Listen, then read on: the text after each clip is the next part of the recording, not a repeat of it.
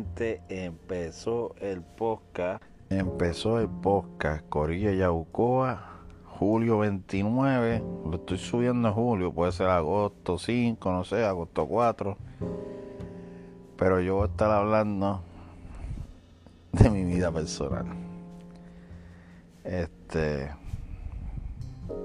Cumplo años casi en 12 días, agosto 12 una fecha muy negativa en mi vida, ya que yo celebraba siempre el cumpleaños, viajaba a Miami, de Nueva York a Miami, para celebrarlo con mi mejor amiga Yani. Y Yani falleció una primera semana de agosto, hace tres años. Yo no celebro mi cumpleaños desde esa fecha. Porque el motivo que no lo celebro, porque a ni yo me la iba a traer para Nueva York. Es mi mejor amiga, mi mano derecha, mi todo. Y no sé qué pasó, que ella decidió compartir con una amiga de ella tres semanas más. Y en ese movimiento de esas tres semanas,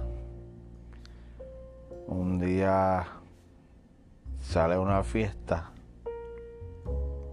Y esos son datos que nunca he hablado. Eh, salió una fiesta y la dejan al frente de su casa muerta. A las una o dos de la mañana. Eh, esa noche yo creo que la última vez que hablamos fue como a las 9, de 9 a 10. Siempre nos comunicamos como que esa hora. Una, dos de la mañana, ella antes de acostarse, mira papito, llegué bien, te amo, mi amor, mi vida. Porque así es que ella ni yo hablábamos. Ella me cuidaba y yo la cuidaba a ella y todos los mensajes los tengo. Últimas conversaciones, casi conversaciones por un año, todos los mensajes. Todo para mí, aunque es deprimente, pero a veces escuchar su voz me da mucha fortaleza. Eh, perdonen, es un podcast un poco sentimental. Eh, estaba preparado para eso. Como mucha gente piensa que, a veces soy muy callado, muy serio. Eh, este podcast personal. Ah, yo perdí, yo perdí un hijo. Y esa fue la razón por que me dejé del amor de mi vida, Raquel si algún día escucho este podcast. Como tú y yo sabemos, este, yo no sé la razón de la muerte de mi hijo. Yo lo único que sé es que tenía tres o cuatro meses de embarazo. No sé lo que pasó. Y hubo una discusión entre ella y yo y salimos peleando muy fuerte. Y yo dije unas cosas que la ofendió pero ella nunca me supo decir la razón de por qué mi hijo o hija murió.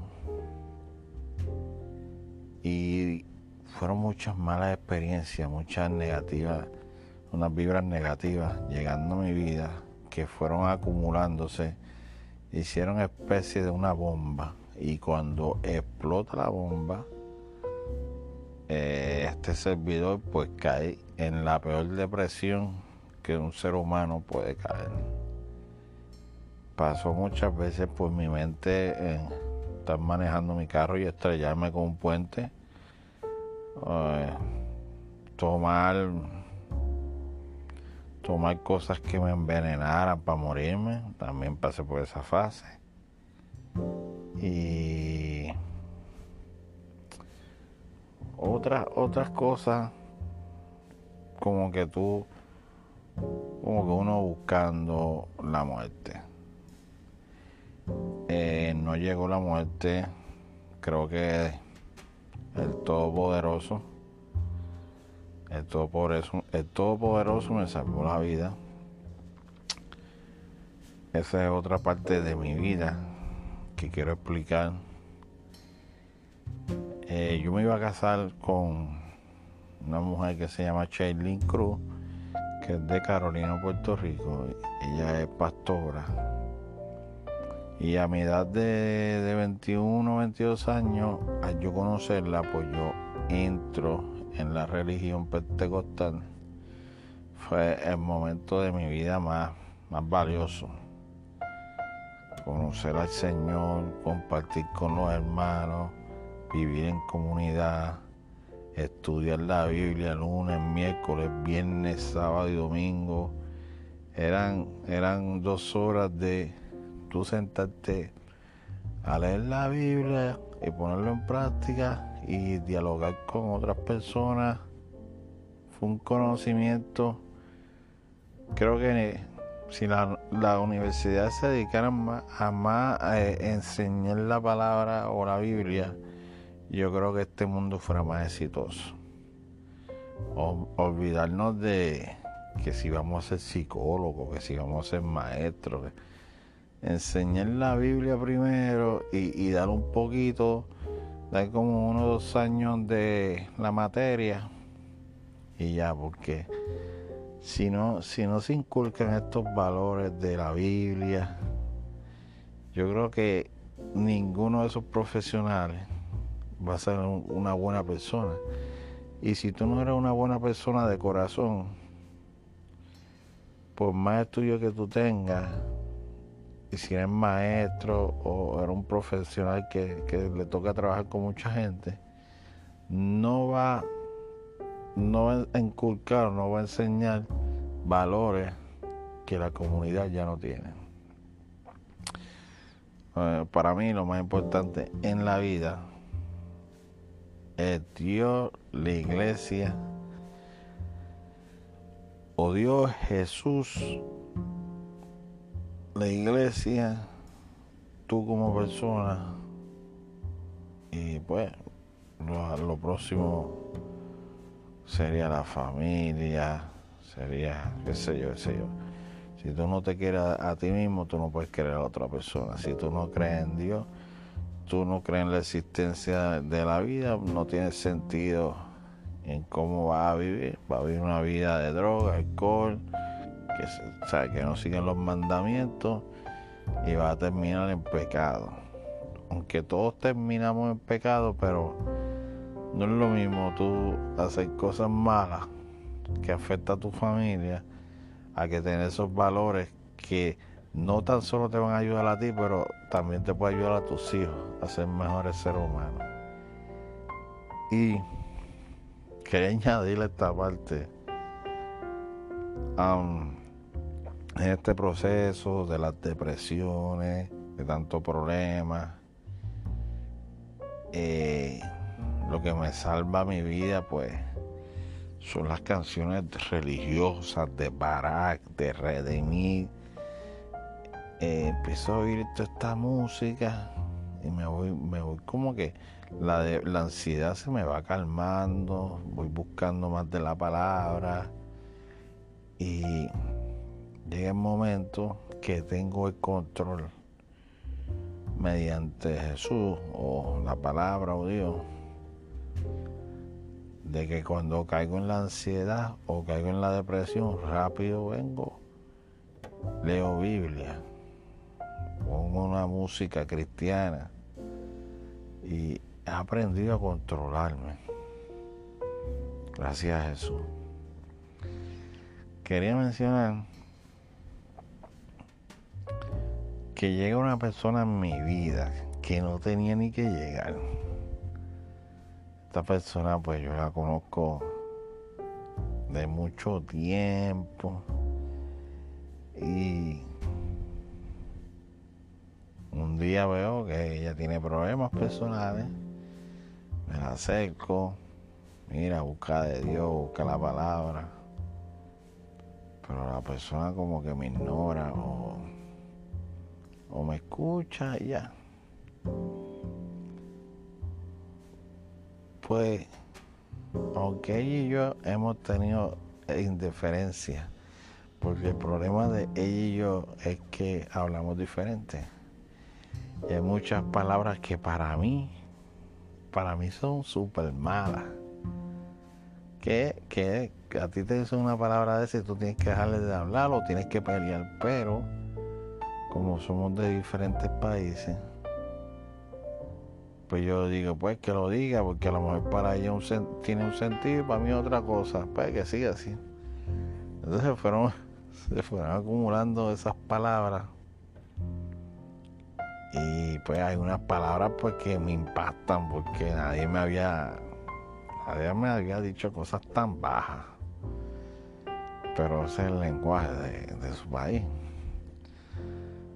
entonces pues esa persona tiene unos problemas muy serios tiene unos problemas muy serios y al principio como que de buscaba la vuelta. Y Dios mío, pero es que porque ella así, porque ella habla así, tanta negatividad, y yo, Señor, dame fuerza. Y un día, pues me habla Dios.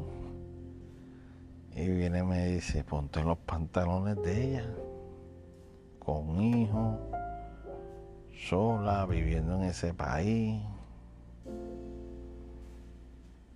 Que eso es sobrevivir. Buena, ¿eh? Entonces, pues, pues yo me puse, tuve como dos meses viendo videos de ese país para tratar de entender. Y, ¿sabes? Yo nunca vi un país de, pobreza así como Cuba, etcétera tuve que entender su gobierno, su socialismo, su comunismo, lo que fuera. Yo traté de entender todo ese sistema para yo decir, bueno, es que estos son los problemas internos de allá, pues más o menos ellos actúan así. Y más o menos fui entendiendo hasta que me hago bien amigo de ella hablamos casi todos los días como una hermana gemela, como alma gemela, como que hablamos todos los días, cómo tú estás, qué necesitas. Yo entro muy personal, creo que es un error mío. Yo entro muy personal en la vida de ella. ¿sabes? Ya la mentalidad mía que me está llevando a ponerme los pantalones de ella decir, mira, este problema, este, el otro, son muchos problemas que ella tiene en ese país. No es como un país de acá de nosotros que tenemos los servicios, que tenemos todo. Pues allá es al revés. Entonces, pues me, ha tratado que el silencio ha sido el mejor factor para que la relación fuera trabajando. Porque yo lo que hacía era me quedaba callado. O me ofendía, me escribía las palabras y yo uh, no decía nada. Entonces cuando la fui entendiendo, pues ahí yo me pongo a contestarle, contestarle un poco fuerte para atrás. Y resulta que como muchas personas no pueden hablar, no pueden discutir, se bloquean ¿Sabe? Como la tortuga, cuando tiene muchos problemas, la tortuga lo que hace es se mete dentro del cascarón. Y más o menos así. Pues el refugio de ella es como que esconderse en su mundo, los memes. Los memes a veces pueden ser indirectas para mí o indirectas para el otro. Ella no te lo va a decir. Porque no sé si ella no se atreve a decirle las cosas enfrente de la gente. Pero ella es una persona súper buena. Lo que el maratón que ella está viviendo yo creo que pocas personas lo sobreviven. Y yo creo que Dios me ha puesto ahí con propósito. Sigo ayudando. No puedo dar consejo porque pues, eh, son, son países diferentes. No entiendo mucho su cultura, sus traducciones, sus traducciones, tradiciones, sus costumbres, sus traducciones también, porque las palabras no las entiendo. Tradiciones, traducciones. Y al final aprendí que, pues he aprendido mucho de ella, la humildad, ser generoso, hablar. Yo no hablo, ella habla. Cuando empezamos a hablar no terminamos. Hablamos hora hora. Y ha sido bueno. Y hasta aquí en Posca, Corilla Hasta la próxima.